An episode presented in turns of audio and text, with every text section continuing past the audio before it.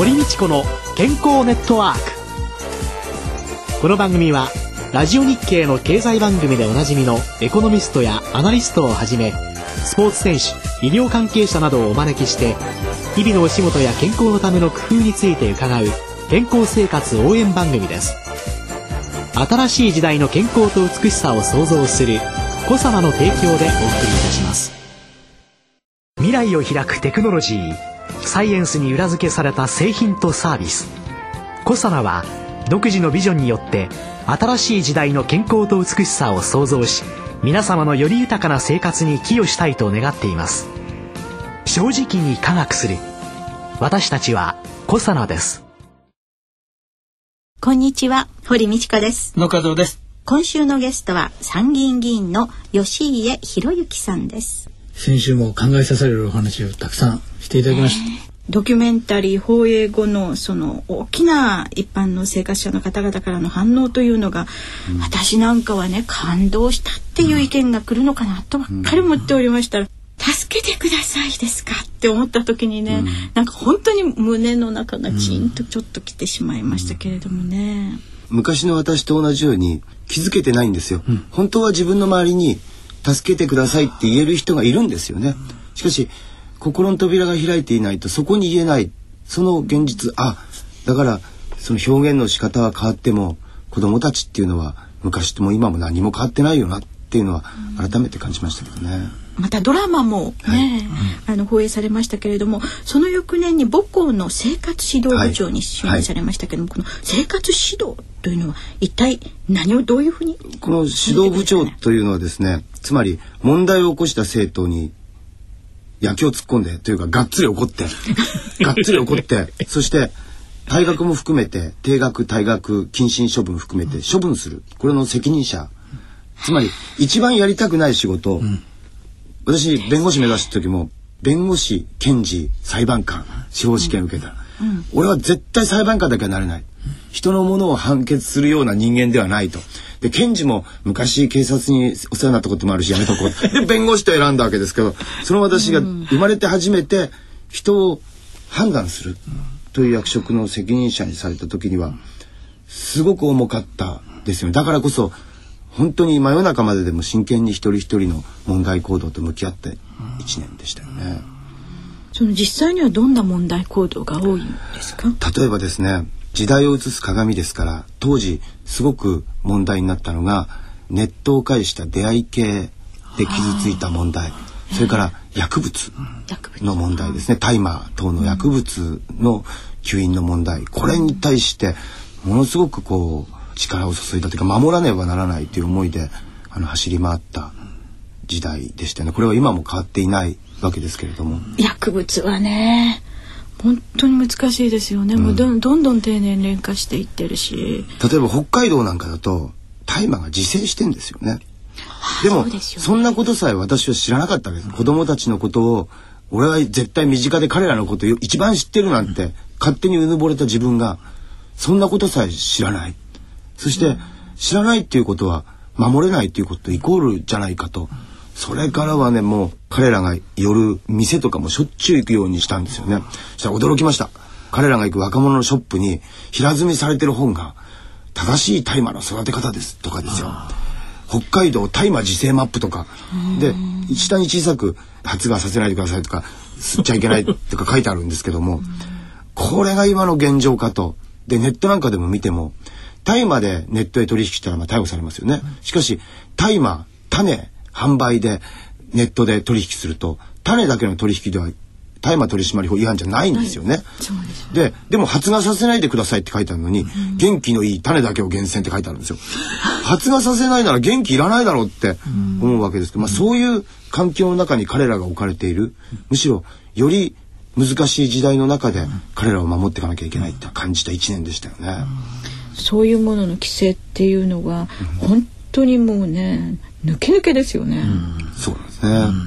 その1年後に退職された、はい。その経緯というのは、まあこれはあのいくつもの経緯が実はあるんですけど例えば先ほども言った通り学校の電話が 大事な電話がつかない、あるいはそういうメディアの影響もあって入学した子が担任を飛び越えて私のところに来ちゃうとやっぱり担任の先生としては担任の先生が知らないと問題って解決できない。で吉江さんあんたそんなことになっていいとかいろんな問題がありましたけど、一番の私の理由はですねこの子たちはみんないいやつだと。しかし彼らはどうしてあったかいはずの教育っていう森の中でこんなにもボロボロになって母校にたどり着くんだろうと。つまり木を見て森を見ないのはダメだと。そうじゃなかったら自分のような人間を次々に生み出されていく。ならば今度は森を見ながら木と寄り添うという新しい歩きをしなければ本当に彼らを守ることそれから未来に傷つくであろうものを守ることはできないって思ったんですね。その上で母からの自立つまり母によって生み出された新しい自分がやがて母から自立していかなきゃいけないわけですね。ならば自立は一体いつなのかって言った時にずっと自分と中身と向き合いながらそれは今だと今旅立たなければならない。で救われた人生を今度は教育の森の再生を今しなければならないっていう思いで日本で一番大きな教育の森500校以上を管轄している横浜市の教育委員会に行ったんですよね。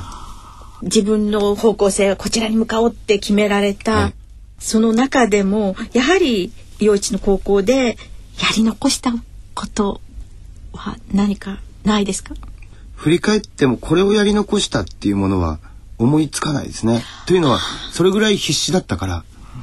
もしかしたらあれやれたんだろうとかこれやれたんだろうはありますけれどもしかし必死だったことは事実ですから、少なくともやり残したことがあるとしたら彼らのように10代半ばで親元を離れボロボロになってたどり着かなきゃいけないそういう環境をいまだ解決されていないっていう現状に対してはやっぱりすごい強い危機感を持っていますけどね。高校の教師でいらしたその時代というのは、学生が行くところは全部行ったとかですね、いろいろお話を伺ってると、はい。24時間うん。教師でいらしたわけですか、そうなんです。よ。これはほとんどの生徒が寮生活してますから、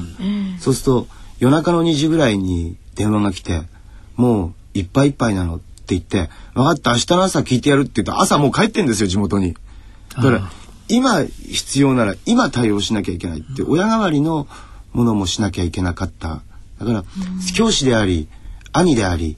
親であり大人でありっていうあらゆる目線を注いであげなきゃいけないものですからね。それは必死になってやりましたね。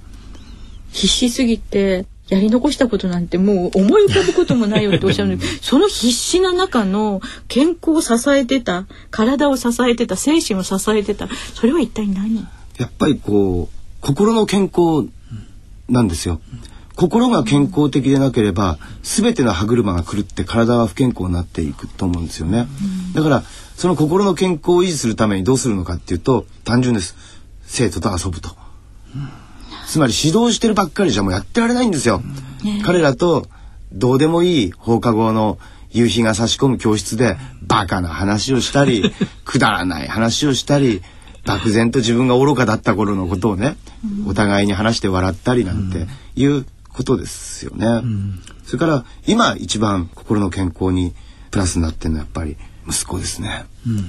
もう息子の姿、そして息子を大切に慈しんでいる妻の姿を見ると心がどんどん健康になってきて俺は絶対倒れるわけにいかないってやっぱりすごいこう強い気持ちになりますよね。あそうですよね、この子を守らなければならない、ええ。この子が生活する未来社会を作り上げていかなければならないというね、私はいろんなものが見えてらっしゃるんでしょうね、学生さんと接する時のその遊びというのがリフレッシュするものだったとおっしゃいましたけどそれはリフレッシュよりも学生さんにとってはそれがまた愛情を注いでもらえるものすごい教育だったんじゃないかうん、そうですね。自分がそうしてもらったんです。例えば北海道の高校に感動されてたどり着いた時みんなゴールデンウィーク地元に帰るんですよねでも私は帰るところがないから一人寮に残ってたんですよそしたら担任の足立先生が寮を訪ねてきてくれてうちでジンギスカン食べに来なさいって、何にも聞かないからと。何にも言わなくていいからって、なんだかくだらない話をしながらジンギスカンを食べた。自分がしてもらったことを丁寧に一人一人に返していきたかっただけ、それは今も同じで実は今も高校教師なんですよ私。今度は広域通信制。私立も公立も行けなかった子たちが集まってくる広域通信制のサポート校で授業を持ってるんですよね。だからより震えた方に森を見ながらより震えている方により震えていく方に歩みを進めてる、一方で大学で准教授をしながらゼミも持って教職課程も持ってるんですよ。今度教師を新しく作るという森の創造作業とそれからその森にさえ入れなかった子どもたちと日々向き合うっていうスタンスをしながら必死になって教育再生に取り組んでいるんですけどね。今の社会が抱える問題点、うんそれを全部自分の中で体感されていかれて、うんそね、そしてそれを今解決するためにどうしたらいいかという石をいっぱい投げられている、はい、だからその新しいね教育を受けた人たちがまた先生にどんどんなっていかれるとね。そうですね。もう結構ね、たくさん教え子たちが採用試験クリアしても、大学の教壇に立つようになって今年で5年目になるんですけどね。どんどん巣立って逆に説教されることに。例えばゼミ生が卒業生電話してきて「いや俺もうダメかもしんない」って言ったら「先生ダメかもしれないって言っちゃいけないって言ったじゃん」とか。そう。だよな」とか言って。そんな感じですね。今全部自分に返ってきてる。そそんなところなんでしょうかね。うん、今そういうその卒業生の方たちから受けるいろんな影響というのはどんなものがおありですか？そうです。ねやっぱり負けてらんねえとかじゃないんですよね。一緒にやろうぜっていう。お前はお前の持ち場で、俺は俺の持ち場で、とにかく一緒にやっていこうと。そして一人でも多くの子たちが救うんじゃなくて、自分の足で堂々と歩きながら未来を目指せるような環境を作っていこうぜっていう、それだけで力をしながら、情報交換しながら前に進んでるって感じですね。ね、吉江先生あるいはそのね教え子の先生たちにね接して多くのねお子さんたちがね扉を開けてくれるといいなというように思います、ね、まあ、ほぼ100%はうざい奴らですからね。気がつい では来週は吉江さんが目指す教育改革を中心にお話を伺います。今週のゲストは参議院議員吉江博之さんでした。来週もよろしくお願いします。さて、続きましては、小皿ワンポイント情報です。今週も小皿のマヌカハニーを隠し味にしたフローズンドリンクを味わいに、都内のカフェ、特化コーヒー赤坂店を訪ねましたので、まずはその模様をお聞きください。えー、私は東京赤坂見附にあります、特化コーヒー赤坂店に来ております。店長の竹博さんと今並んでこう店の正面にいるわけですが竹さんよろしくお願いしますよろしくお願いしますゾッカコーヒーというこうブランドで店長をなさっていて、はい、いろんなまあ商品企画だったり、はい、それからその店の運営とか、はい、まあ責任者という立場でやってらっしゃいますが、キャンペーンがいろいろありますよね、で先月はハニーラテのキャンペーンでマヌカハニーを使っていた、はい、えー、先月はどうだったんでしょうか？スプリングハニーラテ自体はですね前回去年の春もあのやっていたもので、まあ、リバイバルという形で導入したんですけれども今回リニューアルした一番の大きいところがそのマヌカハニーの使ったホイップっていうところだったので美味しいと評判ですね、はい。お客様にお出しする前に事前にうちのスタッフがみんなでテイスティングをしてで、まあ、作り方の講習を受けるんですけれども事前のそのスタッフのリアクションはまずすごく良かったんですね。はい。販売をスタートしてみましてもお客様からの反応もですねすごくまあホイップの部分がすごく柔らかい甘さですごく美味しいというお声をいただいておりますのではい。健康志向なお客様がすごく増えているというところであのカハニっていうもの自体もですね認知度もありますし特にあのヘルシー志向健康志向の OL 様とかはもうすごくご存知でいらっしゃるのでそれで利用させていただいたという形ですかね。割とこう大きめなコラボレーションっていう形でやらせていただいたのは、まあ、今回が初めてという形なんですけども、まあ、これからあのどんどんこういうことでいろんなところと協力していただいてできるのであればいろんなことをチャレンジしたいなと思ってます。ということでもう評判上々のようでございますが東京赤坂見附の特化コーヒー赤坂店から竹博さんとともにお送りいたしました竹さんどうもありがとうございますありがとうございました。では小佐奈鴨井所長とお話を進めてまいります。よろしくお願いします。今の企画なかなか評判上々のようでしたが今後はどんな計画をお持ちなんでしょう？せっかくあの第1弾第2弾とゾカさんもやっていただいて、うん、第1弾かなり良くて定番にしてもらおうかというような話もさせていただいてるんですけれども、まああの第3弾第4弾もちろん協力お互いにできることはやりながら進めていきたいんですがマヌカハニーはまあ何度もそのお話出てますようにその味覚に特徴がありますので他にもいろんなところすでにあの、えー、カシスのジャムであったりとかですね、うん、チョコレートであったりとかにはもうすでに使われているものもあるんですけれどもケーキであったりとかジェラートだったり、うん、パンに入れるとですね美味しいパンが焼けるとか、うん、えー、そういう今どんどんレストランであったり、クッキーなんかもやってますけども、製菓メーカーであったりに投げてですねいろんなことをやっていただいていますので皆さんのお手元にですねマンドカーに入った商品が届く機会もそう遠くないかもしれま